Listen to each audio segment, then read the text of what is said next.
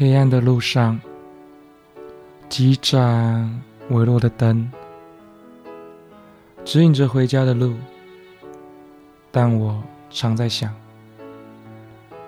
有多少人其实没有归心似箭？有多少人的家不是温暖的？那么那些被人形容为指引归家的灯光，是否成了一种讽刺？我从以前就常常在想，为何家就是一个温暖的代名词呢？或许在某些人心里，家根本不是避风港。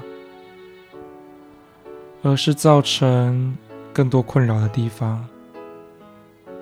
虽然我自己的家庭非常温暖，但我想带入那些人的心，我想尝试用他们的想法来面对家。不知道大家是否曾经历过被人否定的痛苦？我曾经历过。所以我觉得有一部分的人，可能每天都在经历。他们回家，是否一直受到否定的言语？是否做什么都不对？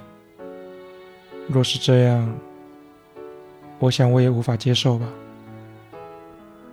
也或许他们每天回家要面对的就是家庭的不和睦。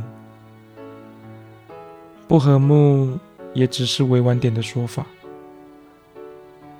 直白点讲，他们应该是互相讨厌，甚至互相仇恨。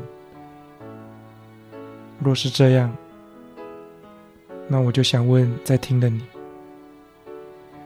你是否还会想回去那满是仇恨、互相咒骂、激烈否定的家呢？